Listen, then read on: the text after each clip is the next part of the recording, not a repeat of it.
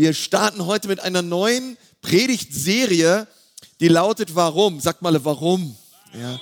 Warum? Und wir werden so die nächsten sechs Wochen über wichtige Fragen reden, die wir an Gott stellen können, wichtige Fragen kann man schon fast sagen, der Menschheit, ja, die wir auch an Gott stellen können, wichtige Alltagsfragen. Und wir glauben, dass die Bibel richtig gute Antworten hat auf die wichtigen Fragen des Lebens. Da bin ich ganz, ganz fest von überzeugt. Die Bibel ist nicht nur so ein altes Buch, was irgendwie an, Re an Realitätsverlust äh, leidet oder uns nichts mehr zu sagen hat, sondern wir glauben, es ist Gottes Wort. Und durch die Bibel spricht er auch heute noch zu uns. Und er möchte auch die Fragen, die du in deinem Leben hast, beantworten. Und ich bin total begeistert über das, was abgeht bei uns in der Church.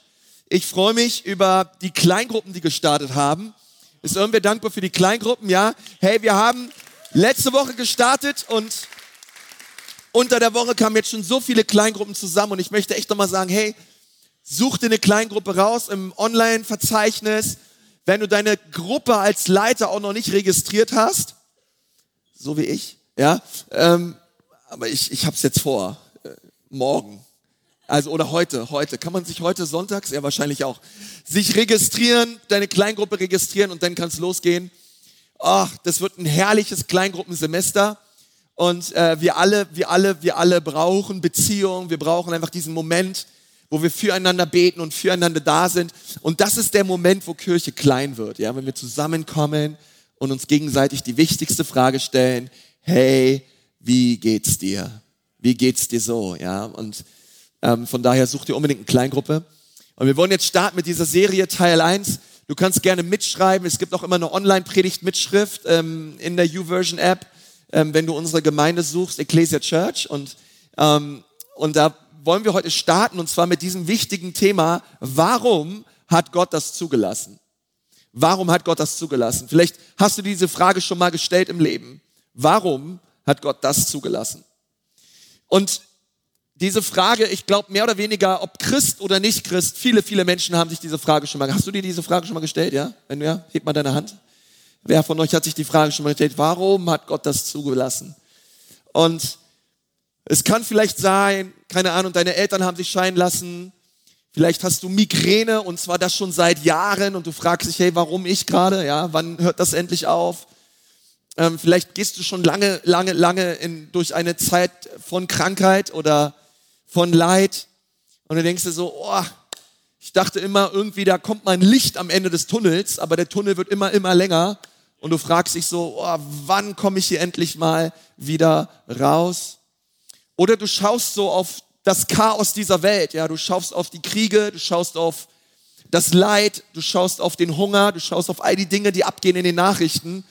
Und ich frage dich so, hey Gott, wenn du die Welt wirklich in deinen Händen hältst, da bin ich mir ja ganz so sicher, ob die wirklich noch in deinen Händen ist, ja. Und du fragst dich so, hey, warum lässt Gott das alles gut, wenn er wirklich, warum lässt Gott das alles zu, wenn er wirklich gut ist? Und ich glaube, das sind alles ganz wichtige und auch berechtigte Fragen. Und jeder einzelne von uns hat, glaube ich, an den einem oder anderen Punkt im Leben sich diese Frage schon mal gestellt. Warum Gott hast du das zugelassen? Es gibt eine wichtige Bibelstelle, die, die direkt in dieses Thema und in diese Frage hineinspricht. Und die befindet sich in Johannes 16, Vers 33. Wenn du deine Bibel dabei hast, hol die mal bitte raus oder ähm, genau, lies, lies einfach von hier, von hier vorne über den Screen mit. Johannes war ein Jünger von Jesus und die Jünger, die saßen mit Jesus zusammen, sie haben Zeit mit ihm verbracht und Jesus redet hier ganz persönlich zu seinen Jüngern. Am Ende von Johannes 16, das ist so der letzte Vers in diesem Kapitel. Und du musst wissen, im Johannes 17 kommt das hohepriesterliche Gebet. Das ist so ein ganz persönliches Gebet von Jesus an seinen Vater. Und ab Johannes 18 geht bereits die Kreuzigung los. Bereits dort startet die Kreuzigungsgeschichte. Das heißt, Jesus ist quasi bereits auf der Zielgeraden seines Lebens hier auf Erden. Ja, er, er hat schon das Kreuz vor Augen. Er ist gekommen, um den Auftrag des Vaters zu erfüllen. Und er redet so, das sind eines der letzten Sätze, die Jesus mit seinen Jüngern austauscht und wo sie Gemeinschaft haben zusammen. Und er sagt zu ihnen Folgendes in Johannes 16, 33. Dies habe ich zu euch geredet, damit ihr in mir Frieden habt. In der Welt habt ihr Bedrängnis, aber seid guten Mutes. Ich habe diese Welt überwunden. Nun, eine andere Übersetzung startet mit, dies alles habe ich zu euch geredet. Und dies habe ich zu euch geredet, das bedeutet, Jesus greift das auf, was davor passiert ist. Und was ist davor passiert? Jesus hat mit den Jüngern über den Heiligen Geist geredet. Er hat mit ihnen darüber geredet, dass er diese Welt verlassen wird, dass er seinen Geist uns Menschen schenken wird. Und dieser Geist, der wird uns leiten, er wird uns führen. Jesus hat mit ihnen darüber geredet, dass der Vater der Weinstock ist und wir sind die Reben und dass wir im Vater bleiben sollen und der Vater in uns. Und wenn das geschieht, dann werden wir viel Frucht bringen. Und Jesus redet mit ihm ganz praktische Dinge, einfach über den Beistand, über den Heiligen Geist. Er ist unser Freund, er ist unser Lehrer, er ist unser Beistand. Wir brauchen im Leben nicht verzagen, sondern er wird nicht nur mit uns sein, er wird auch in uns sein. Ist irgendwer dankbar dafür, ja? Und und Jesus greift all das auf, Jesus redet mit seinen Jüngern darüber, dies alles, dies alles habe ich zu euch geredet, und dann fasst er zusammen und sagt, das habe ich euch nur gesagt aus einem Grund. Und da kann man fast alles zusammenfassen, was Jesus davor gesagt hat. Damit ihr in mir Frieden habt. Sagt mal Frieden. Jesus sagt, das alles habe ich gesagt aus einem Grund. Damit ihr in mir Frieden habt. Das ist interessant, ja? Jesus sagt hier, damit ihr Frieden habt. Ja, das ist possessiv. Das ist Eigentum. Jesus möchte, dass wir etwas haben. Jesus möchte, dass du etwas hast. Was möchte Jesus mir schenken? Was möchte er mir geben, was ich wirklich habe? Das ist sein Friede. Jesus möchte, dass du seinen Frieden hast.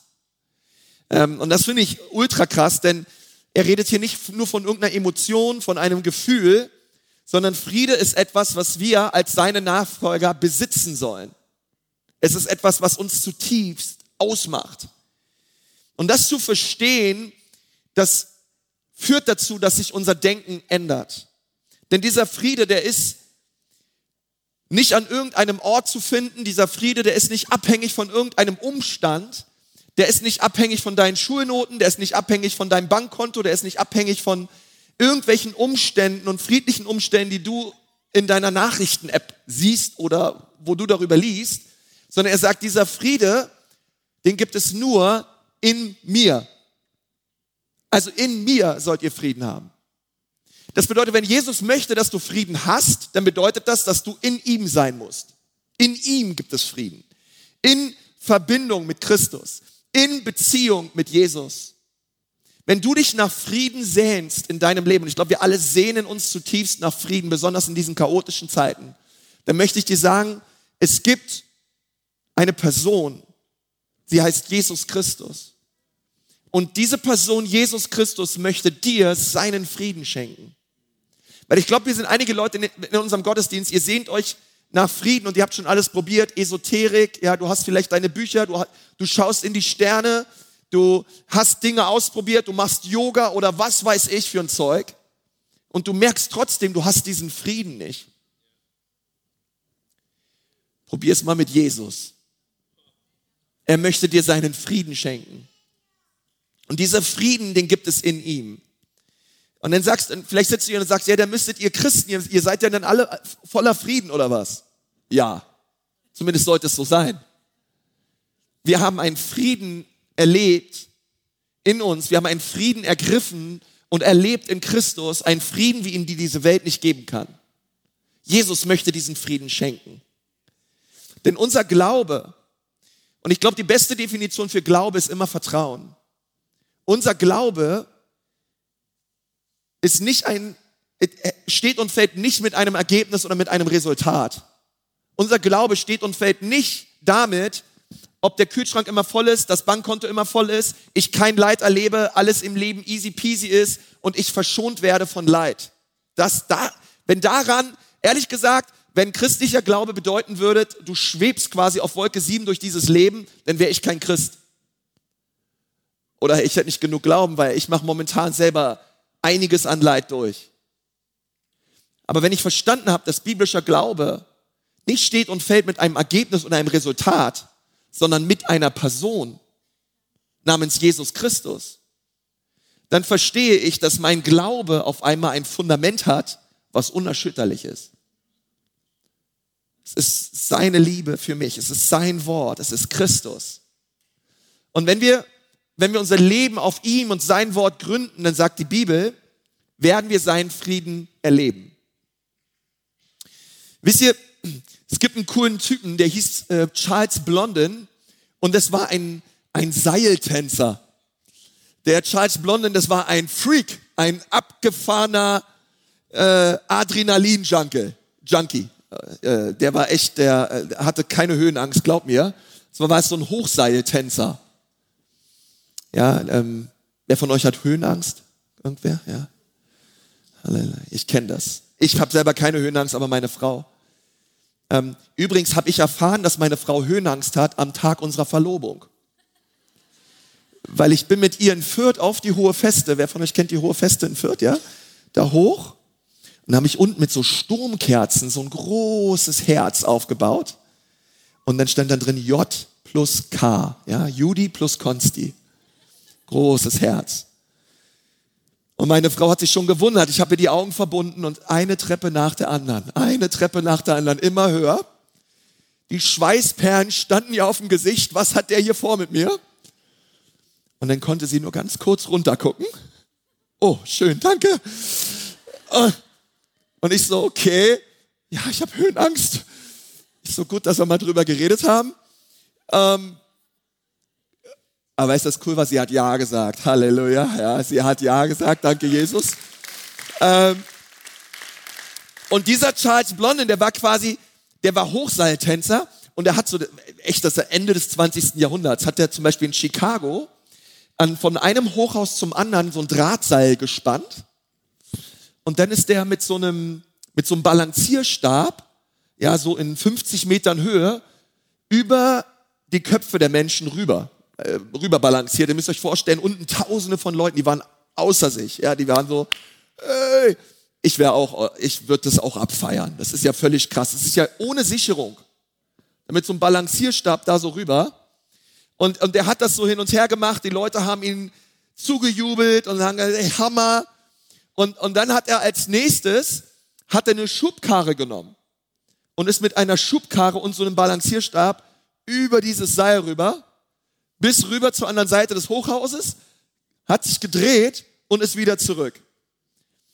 Und weißt, und die Leute konnten es vorher nicht glauben, dass er das schafft. Dann hat er sie gefragt, und glaubt ihr es jetzt? Ja, natürlich glauben wir jetzt, weil wir jetzt haben wir es ja gesehen. Dann hat, er, dann hat er die Menge gefragt, und wer von euch traut sich in meine Schubkarre rein?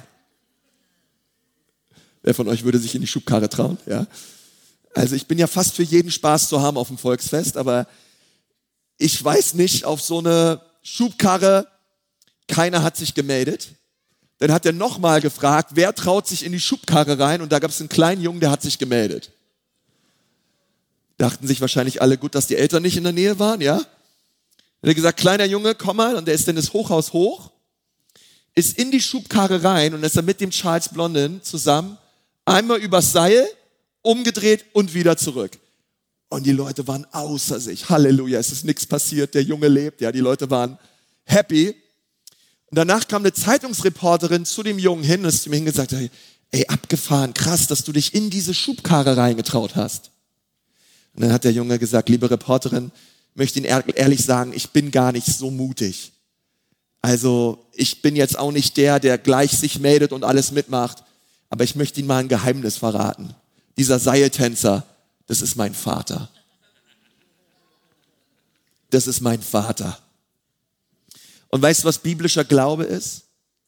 Biblischer Glaube bedeutet, das ist mein Vater.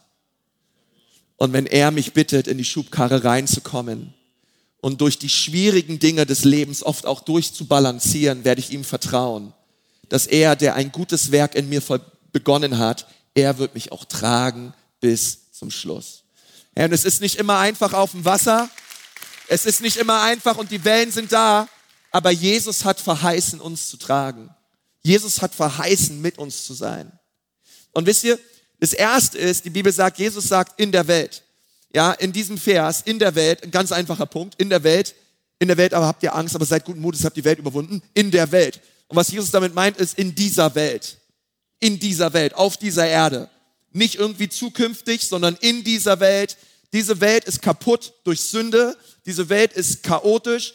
Diese Welt ist bestimmt durch Krankheit, durch Armut, durch Abzocke, durch einfach, einfach, durch, einfach die Welt ist kaputt und, und, und zerstört worden, maßgeblich durch die Sünde.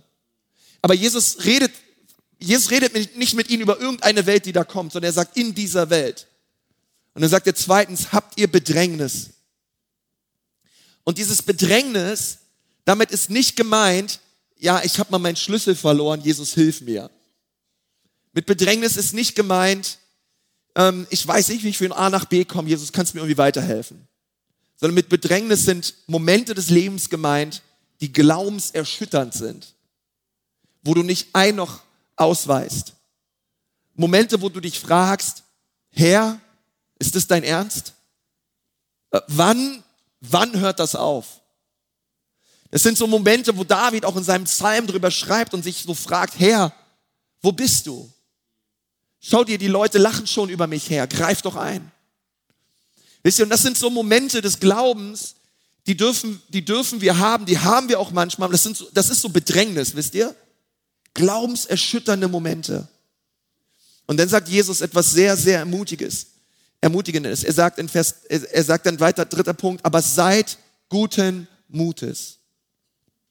Und wisst ihr, dieses seid guten Mutes, das ist nicht so ein, ja, komm, Junge, sei guten Mutes, ja, wird schon irgendwie, ja, Augen zu und durch, wird schon passen, ja, hab dich mal nicht so, Schultern nach hinten, Brust raus, einfach Vollgas, ja. Nein, nein, nein, nein.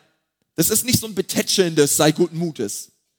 Sondern wenn Jesus sagt, sei guten Mutes, dann sagt er sich angesichts der Bedrängnisse, und ich glaube, er hat es schon im Geist gesehen, was die Jünger durchmachen werden, denn zehn von zwölf Jünger haben den Märtyrertod gestorben, sind den Märtyrertod gestorben. Die, die haben, die haben richtiges Leid erlebt, schreckliche Dinge erlebt. Und Jesus hat zu ihnen gesagt, hey, in der Bedrängnis seid guten Mutes. Seid guten Mutes. Und ich glaube, als er das ausgesprochen hat, ich, ich, ich weiß nicht, also das war so ein, ich glaube, das war so ein richtig powervoller Moment. Seid guten Mutes. Habt keine Angst. Und dann kommt das Wichtigste, Vers 4. Denn ich habe die Welt überwunden. Und ich glaube, dass Jesus prophetisch hier spricht für das, was dann passieren wird auf Golgatha. Ich habe die Welt überwunden. Und manchmal ist es so als Christ, dass wir verstehen müssen, Jesus hat uns dazu gerufen, er sagt, hey, es ist unser Glaube, der die Welt überwunden hat. Und manchmal müssen wir so verstehen, dass es so diese zwei Realitäten gibt. Jesus sagt, es gibt Bedrängnis, es, es gibt harte Zeiten, es gibt Trübsal und Leid, was wir durchmachen als Kinder Gottes. Aber es gibt genauso diese andere Realität. In mir habt ihr Frieden. Und wisst ihr, beide Realitäten stehen nebeneinander. Und weißt du, wir wollen als, wir wollen als Church nicht einfach nur sagen, hey, weißt du was? Der Friede Gottes, im Leben wird alles einfach, easy peasy, proklamier es einfach weg. Das ist nicht die Wahrheit.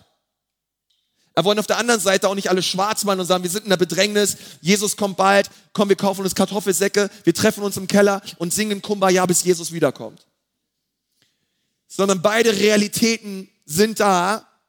Und das Coole ist, dass Jesus gesagt hat, ja, ihr habt Bedrängnis, aber in dieser Bedrängnis dürfen wir den Shalom Gottes erleben. In dieser Bedrängnis dürfen wir den Frieden Gottes erleben für unser Leben. Und die Bibel sagt, es gibt einen Ort, es gibt etwas, wo wir hinkommen dürfen, wenn das Leben schwierig ist. Es gibt einen Ort, wo wir hin dürfen, wenn wir uns die Frage stellen, Gott, warum hast du das zugelassen? Und dieser Ort, und das glaube ich von ganzem Herzen, das ist das Kreuz. Das ist das Kreuz von Golgatha. Dorthin dürfen wir kommen. Die Bibel sagt, dass das Kreuz in Hebräer 6, Vers 19 eine Hoffnung ist, ein sicherer und fester Anker ist. Und ich glaube, du musst das wissen, dass das Kreuz, es ist wie ein Anker in deiner Zeit. Und ein Anker, wisst ihr, ein Anker ist etwas, was sich tief hineinbohrt in dem Grund des Meeres. Und dieser Anker hält dich auch wenn die Stürme kommen, auch wenn alles, wenn die Wellen kommen und alles stürmt, gibt es diesen Anker, der da ist und dieser Anker hält das Boot fest. Und die Bibel sagt, hey, du hast einen Anker. Es gibt eine feste und sichere Hoffnung für dein Leben. Und das ist das Kreuz von Jesus Christus. Wir brauchen das Kreuz. Wir brauchen eine neue Offenbarung über das Kreuz. Weil am Kreuz verstehe ich so viel. Und ich möchte dir vier Dinge mitgeben, die du wissen darfst, dass wenn du diesen festen Anker, das Kreuz von Jesus Christus als deine Hoffnung hast, darfst du inmitten von Leid in deinem Leben seinen Frieden erleben. Du sollst seinen Frieden erleben. Sein Frieden ist etwas, was er dir schenken möchte heute an diesem Tag. Es gibt vier Dinge, die ich durch das Kreuz erkenne. Das erste ist, am Kreuz erkenne und verstehe ich, dass Gott mich liebt. Gott liebt dich. Das verstehe ich nur durchs Kreuz. Am Kreuz siehst du, dass Gott dich liebt, denn das ist das, was du am meisten und am tiefsten wissen musst, wenn es finster wird in deinem Leben. Wenn Leid da ist in deinem Leben, dann musst du eins wissen, du bist geliebt vom Vater im Himmel. Ich habe mal im Neuen Testament geschaut, auch in der Konkordanz und ein bisschen geguckt, an welcher Stelle steht, dass Jesus uns liebt. Und ich muss euch was Ehrliches sagen, ich habe es gar nicht so oft gefunden, nur an zwei, drei Stellen im Neuen Testament, dass Jesus mich liebt. Aber was ich ganz oft gefunden habe, war, dass er mich bereits geliebt hat. Er hat mich bereits geliebt. Weiß nicht, was ist denn da der Unterschied? Nun, er hat mich bereits geliebt. Dort ist die Rede vom Kreuz. Am Kreuz hat der Vater im Himmel dir und mir seine Liebe gezeigt. Und weißt du, was das Coole ist? Vom Kreuz geht ein Strom der Liebe aus. Ein Strom der Liebe in die ganze Menschheit aus. Und dieser Strom der Liebe, hey, diesen, diese, diesen Liebestrom, den darfst du heute erleben. Das ist etwas, was du praktisch erleben darfst für dein Leben. Es ist ein Strom der Liebe, der vom Kreuz ausgeht. Ich, das heißt, ich brauche mich heute nicht fragen, liebt Jesus mich? Nein, ich weiß, er hat mich bereits geliebt und seine Liebe hört niemals auf. Seine Liebe sehe ich am Kreuz. Seine Liebe hört niemals auf für mein Leben. Und du musst das wissen, 1. Johannes 4, Vers 10, das Einzigartige an dieser Liebe ist, nicht wir haben Gott geliebt, sondern er hat uns seine Liebe geschenkt. Er gab uns seinen Sohn, der alle Schuld auf sich nahm, um uns von unserer Schuld frei zu sprechen. Hey, wie stark ist das am Kreuz? Sehe und verstehe ich auf einmal eins ich bin geliebt. Und ich weiß ja, was deine Eltern dir gesagt haben, deine Professoren oder, oder deine, deine, deine Geschwister oder dein Lehrer. Vielleicht hast du es schon öfter gehört, gehört bekommen und gesagt, hey, du bist nicht liebenswert. Hey, es gibt einen, der dich liebt und er heißt Jesus. Er ist am Kreuz für dich gestorben. Und ich möchte inmitten des Sturms meines Lebens sagen können, hey, Gott liebt mich. Schau in den Spiegel. Geh nach Hause, schau in den Spiegel und sag, hey Konsti, weißt du was? Es gibt eine Wahrheit, die ist größer als jede andere Wahrheit auf dieser Erde. Und diese Wahrheit lautet, du bist geliebt vom Vater im Himmel. Du musst das hören, wenn es dir schlecht geht. Die zweite Wahrheit ist, Gott hat zu jeder Zeit die Kontrolle. Gott behält, ey, durchs Kreuz verstehe ich, dass der Vater mich liebt. Und durch das Kreuz verstehe ich, dass Gott zu jeder Zeit die Kontrolle behält. Nun, ich verstehe jetzt nicht völlig, was ich sage. Es ist irgendwo ein, auch theologisch irgendwo ein Mysterium. Obwohl Gott uns Menschen einen freien Willen geschenkt hat und wir eigenverantwortlich mit diesen umgehen sollen, behält Gott doch immer und zu jeder Zeit die Kontrolle. Immer und zu jeder Zeit. Und wir sehen diese beiden Wahrheiten am Kreuz. Wisst ihr, es gab viele, viele Menschen, die waren an dem Kreuzigungstod Jesu beteiligt. Dort gab es zum Beispiel Pilatus. Und Pilatus hat die Volksmenge, er hat gesagt, hey, ich kann euch einen Verbrecher freigeben. Wen wollt ihr haben? Jesus oder Barabbas? Und wisst ihr, er wollte und er dachte, dass die Menschen Jesus sagen. Weil Jesus war ein guter Mann. Jesus hat niemanden umgebracht. Jesus hat sich nicht zu Schulden kommen lassen. Jesus war absolut herrlich, der absolute Hammer. Pilatus wollte ihn nicht verurteilen. Und dann gab es Barabbas. Barabbas war ein Mörder, Barabbas war ein Terrorist. Barabbas war so ziemlich der schlimmste Mafiosi, den du dir vorstellen kannst. Und er fragt die Volksmenge, wen wollt ihr haben? Jesus oder Barabbas? Für mich ein absoluter No-Brainer. Und weißt du, was die Leute gerufen haben? Wir wollen Barabbas, Barabbas. Und die Leute haben sich aus freien Stücken für Barabbas entschieden. Dann gab es die römischen Soldaten, die Jesus genommen haben. Sie haben ihn ans Kreuz genagelt. Und wenn du dir die Frage stellst, hey, haben Menschen sich dazu entschieden, Jesus ans Kreuz zu nageln? Dann wäre meine Antwort auf jeden Fall. Haben Menschen sich dazu entschieden, Jesus ans Kreuz zu nageln? Hat Gott ihnen das Wort Barabbas in den Mund gelegt, als sie eine Entscheidung treffen mussten? Nein, auf gar keinen Fall, sondern Menschen haben sich aus freien Stücken für Barabbas entschieden. War es Gottes Plan von Anfang an, dass all das passiert und sein Sohn am Kreuz für die Sünden der Welt stirbt? Ja. Und hier sehen wir die Schwierigkeit oder, oder hier sehen wir das Mysterium des Kreuzes. Obwohl der Mensch sich aus freien Stücken dazu entschieden hat, merken wir, gibt es einen größeren, souveränen Plan Gottes, der in der kompletten Kreuzigungsgeschichte, obwohl jeder einzelne Mensch, der dort interagiert hat, seinen freien Willen hat, wir doch sehen, dass Gott in allem die Kontrolle behält. Und das, was er von Anfang an geplant hat, stattfand. Gott gab den Menschen einen freien Willen und trotzdem behält er in allem die Kontrolle. Und ich kann das nicht erklären, wie das funktioniert. Es zeigt uns aber eine wichtige Wahrheit auf, die wir inmitten von all dem Leid und all den Krisen in unserem Leben wissen müssen. Und diese Wahrheit lautet, Gott hält dein Leben in seiner Hand. Gott hält dich in seiner Hand. Und ehrlich gesagt, Gott hält die ganze Welt in seiner Hand. Er bestimmt den Lauf dieser Welt, nicht wir. Nicht die Nachrichten, nicht irgendeine Partei, nicht irgendein Politiker und nicht irgendein Diktator. Gott bestimmt den Lauf dieser Welt. Und vielleicht fragst du dich, hey, warum, warum lässt Gott denn all das Böse zu? Warum, warum nimmt er nicht all das Böse dieser Welt weg? Nun, auf diese Frage gibt es keine einfache Antwort. Ähm, es gab Theologen, die haben sich darüber den Kopf zerbrochen und es gab über Leibniz und all die Philosophen und Theologen ultra krass viele Bücher und Streitgespräche. Ähm, aber ich möchte einen Punkt hier setzen. Gott wollte von Anfang an Menschen haben, die ihn aus freien Stücken und aus einem freien Willen heraus lieben. Er wollte keine Roboter, er wollte keine Marionetten, ähm, Leute, die einfach nur stur tun, was er will, sondern er wollte einen Gegenüber. Er wollte Liebhaber, welche ihn kennen und welche ihn lieben. Denn Liebe ist erst dann Liebe, wenn sie freiwillig geschieht. Gott wollte, dass wir ihn aus freien Stücken heraus anbeten eine, eine freie Entscheidung zu sagen, Gott, ich sehe dich in deiner Größe und deiner Herrlichkeit. Ich bin überwältigt von deiner Schönheit und ich bete dich an. Das wollte Gott von Anfang an. Aber wir müssen verstehen, dass dieser freie Wille auch eine Kehrseite hat. Mit diesem freien Willen beten wir Gott an, aber mit diesem freien Willen können wir auch richtig viele böse Dinge tun. Wegen ihm passieren viele furchtbare Dinge auf dieser Welt, viel Böses, weil Menschen Böses tun. Und Gott zu bitten, dass er einfach alles Schlechte und alles Böse auf dieser Welt wegnimmt, würde bedeuten, Gott zu bitten, dass er uns den freien Willen nimmt.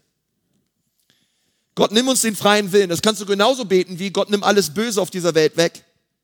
Aber wir brauchen doch den freien Willen. Wofür? Um ihn anzubeten. Ich brauche diesen freien Willen, um aus freien Stücken heraus zu sagen, Jesus, du bist meine Nummer eins. Und deswegen sagt die Bibel, dass Gott eines Tages wird er alles Schlechte auf dieser Welt wegnehmen. Es wird einen Ort geben, die Bibel nennt es den Himmel, da wird es keine Tränen mehr geben, es wird keine Gewalt mehr geben, es wird keine Sünde mehr geben. Aber bis wir dort sind, wird der Mensch einen freien Willen haben. Und mit diesem freien Willen können wir entweder Gott anbeten oder ihn verfluchen. Du hast die Wahl. Am Kreuz verstehe ich, dass in all dem Chaos Gott immer die Kontrolle behält und was er vorhat, geschehen wird.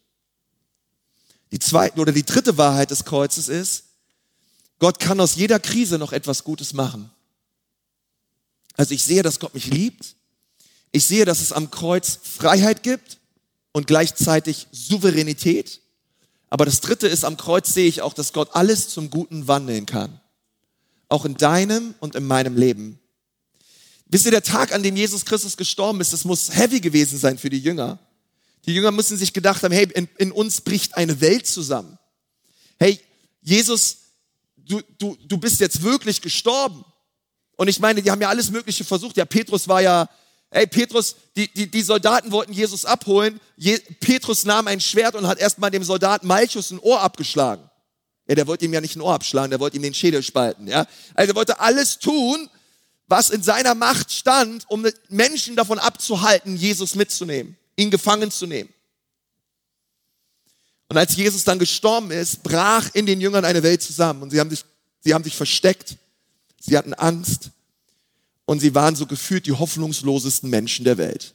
Jetzt ist Jesus wirklich tot. So richtig tot. In so einer Höhle. Also, wie geht's weiter? Und da war so viel Verzweiflung und so viel Hoffnungslosigkeit in ihnen.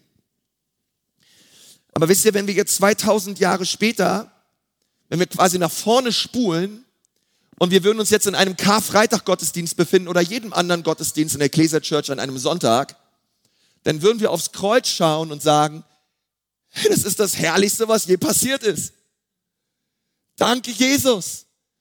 Du bist das Lamm, was am Kreuz gestorben ist. Du hast meine Sünde und meine Schuld auf dich genommen. Danke, Jesus. Du hast mir vergeben. Du hast, du hast mein ganzes Leben auf den Kopf gestellt, Jesus. Und, und da ist eine Dankbarkeit auf einmal da. Wisst ihr, die, die einen, die Jünger, sie waren verzweifelt und hoffnungslos. Und wir 2000 Jahre später, wir schauen zurück und sagen, hey, das ist das Beste, was uns jemals hätte passieren können. Jesus ist am Kreuz für uns gestorben. Und wisst ihr, und das ist so krass, was das Kreuz tut.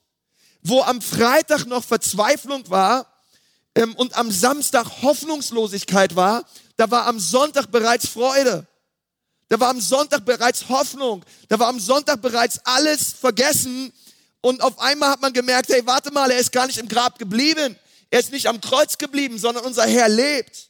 Und weil er lebt, darf auch ich leben. Und, und das müssen wir verstehen am Kreuz. Das Kreuz bedeutet, Jesus ist in der Lage, alles in deinem Leben zu wenden. Und das, was du momentan vielleicht durchmachst, wo du in der Tiefe deines Lebens steckst oder du sagst, hey, ich mache dieses Leid durch und ich mache schon lange durch, dass du diesen Aspekt des Kreuzes niemals vergisst. Seine Güte wird zum Zug kommen in deinem Leben. Vergiss das nicht. Gott hat dich nicht vergessen. Und Gott kann aus allem noch etwas tun und er kann alles wenden. Und das vierte ist, und damit möchte ich abschließen, am Kreuz verstehe ich, dass Gott mich versteht. Hebräer 4, Vers 15, denn wir haben nicht einen hohen Priester, der nicht Mitleid haben könnte mit unseren Schwachheiten, sondern der in allem in gleicher Weise, wie wir versucht worden ist, doch ohne Sünde. Weißt du, manchmal kann man so durch Leid gehen und ihr Lieben, ähm, ich mache selber jetzt die letzten zweieinhalb Jahre, ähm, meine, meine Frau ist vor zweieinhalb Jahren ungefähr an Corona erkrankt und hat sich seitdem noch nicht wirklich wieder erholt. Hat ständig Muskelschmerzen, einfach Belastungsschmerzen, einfach, ist einfach ähm, so Be Belastung und Bewegungsschmerzen und einfach, es geht ihr nicht gut. Wir machen das jetzt seit zweieinhalb Jahren durch. Und das ist was, wenn du so, wenn deine Frau einmal im Block läuft und danach fix und foxy ist. Und, und manchmal kann man sich so, kommt so diese Frage mir auf, ey Gott, wann ist, wann hört das auf? Wann sehen wir, wie du zum Zug kommst? Wann, wann holst du uns raus aus, aus, aus dieser Finsternis? Wann, wann, Wann ist meine Frau wieder gesund und fit und hüpft wie eine Gazelle über die Wiese, Herr? Wann wird es wieder passieren? Und, ähm, und dann, und dann manchmal, manchmal fragt man sich Gott, warum? Ja, warum, warum ist mir das passiert? Warum, warum machen wir das durch? Und weißt du, und was ich so gelernt habe in dieser Zeit ist, man kann sich all diese Fragen stellen. Warum, warum, warum, warum? Und ich habe gemerkt, es kann einen zermürben. Und du kommst mit dieser Frage nicht weiter. Ich weiß auch nicht warum. Ähm, aber weißt du, wenn ich aufs Kreuz schaue, dann frage ich nicht länger, Gott, warum ist mir das passiert? Sondern ich schaue aufs Kreuz und dann sehe ich, wow, Jesus, das ist dir passiert? Jesus, du bist am Kreuz für mich gestorben? Du bist geschlagen worden, an ein Holz genagelt worden, ausgepeitscht worden, du hast eine Dornkrone auf, du bist der Sohn Gottes, du bist der König der Welt. Jesus, du hast all das für mich getan. Und auf einmal, verstehst du, mitten im Leid richtet sich dein, dein Fokus weg von dir und du richtest deinen Fokus auf Jesus. Und auf einmal wird so oft Verzweiflung auch Dankbarkeit. Und du sagst, Jesus, du verstehst mich. Jesus, du weißt, was ich durchmache. Ich, ich rede nicht mit einem Gott, der taube Ohren hat und irgendwie nicht versteht, was ich durchlebe, sondern ich rede mit einem Gott, der mitfühlt. Ich rede mit einem Gott, der mich sieht. Ich rede mit einem Gott, der mich versteht. Und auf einmal merke ich, wie seine Kraft und sein Friede mein Herz erfüllt. Ich sage, danke Herr. Danke fürs Kreuz. Danke. Jesus, am Kreuz verstehe ich, du liebst mich. Am Kreuz verstehe ich, du hast die Kontrolle über allem. Am Kreuz verstehe ich, du kannst aus allem noch das Beste wenden. Und ich glaube auch, dass du es tun wirst. Und am Kreuz verstehe ich, du verstehst mich. Weil du hast noch viel Schlimmeres durchgemacht. Lad uns einfach mal auf, ein, einfach online, ich hier sind. Vielleicht können wir mal kurz die Augen schließen. Und einfach kurz aufs Kreuz schauen. Einfach dort, wo du bist. Einfach die kurzen Kreuz vorstellen.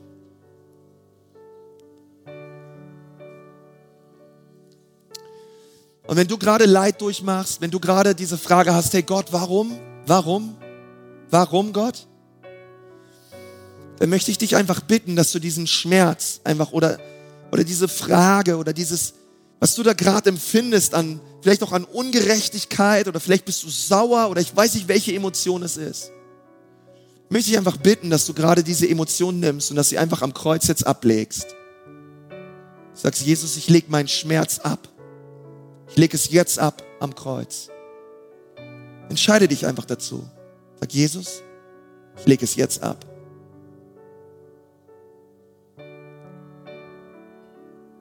Und dann möchte ich dich bitten, Folgendes zu tun.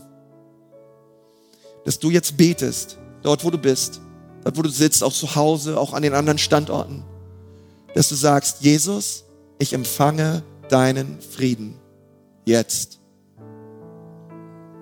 Jesus, ich empfange deinen Frieden. Sprich das aus. Sag ich, Jesus, ich empfange deinen Frieden. Ich lege meinen Unfrieden ab und ich empfange deinen Frieden. Jetzt in Jesu Namen. Und dann sind andere Leute hier. Wenn ich dich fragen würde, lebst du in einer persönlichen Beziehung mit Jesus Christus? Dann würdest du sagen, Pastor, ich glaube nicht ich lebe nicht in einer persönlichen Beziehung zu Jesus, dann möchte ich dir sagen, dass Jesus Christus dich liebt, dass er am Kreuz für dich gestorben ist und dass er dir all deine Sünden und all deine Schuld vergeben möchte. Und deine Schuld und meine Schuld, es ist wie ein schwerer Rucksack, den wir durchs Leben tragen. Die Bibel nennt es die Last unserer Schuld. Und wir dürfen die Last dieser Sünden heute ablegen am Kreuz. Wenn du sagst, ja, das möchte ich tun, ich möchte heute den Sündenrucksack meines Lebens ablegen am Kreuz. Und ich möchte Jesus Christus bitten, dass er mir vergibt und dass er mein Herr und mein Retter wird. Während wir jetzt alle die Augen geschlossen haben, das ist einfach ein persönlicher Moment und eine persönliche Entscheidung, auch online. Und du sagst, ja, Pastor, bitte bete für mich. Du brauchst dafür nicht aufstehen, du brauchst auch nicht hier nach vorne kommen. Aber einfach nur, damit ich weiß, wen ich jetzt in dieses Gespräch Gebet mit einschließen kann, einfach gerade dort, wo du bist und du sagst, ja Pastor, bitte bete für mich. Ich möchte, dass Jesus heute in mein Leben kommt. Denn dort, wo du sitzt, heb mal jetzt deine Hand. Heb sie einfach hoch. Und sag, Jesus, rette mich. Danke, deine Hand sehe ich. Danke, deine auch. Deine auch. Sind noch mehr Hände da. Sag, Jesus, rette mich. Rette mich. Ich brauche dich, Jesus. Heb deine Hand hoch. Das ist die beste Entscheidung. Dankeschön. Danke, Jesus. Dankeschön, deine Hand sehe ich auch. Wer ist noch da? Sagt Jesus, rette mich. Dankeschön, hier vorne auch. Super. Könnt die Hände gerne runternehmen. Hey, super. Herr Jesus, ich danke dir für jeden, der sich gerade gemeldet hat auch. Und ich bete, Herr, dass du jedes Herz jetzt berührst mit deiner Liebe. Komm mit deiner Kraft. Und dort, wo du sitzt, sag, sag, sag bitte, sag Jesus, rette mich. Sprich das einfach aus. Sag, Jesus, rette mich. Und werde du der Herr und Erlöser meines Lebens. Amen.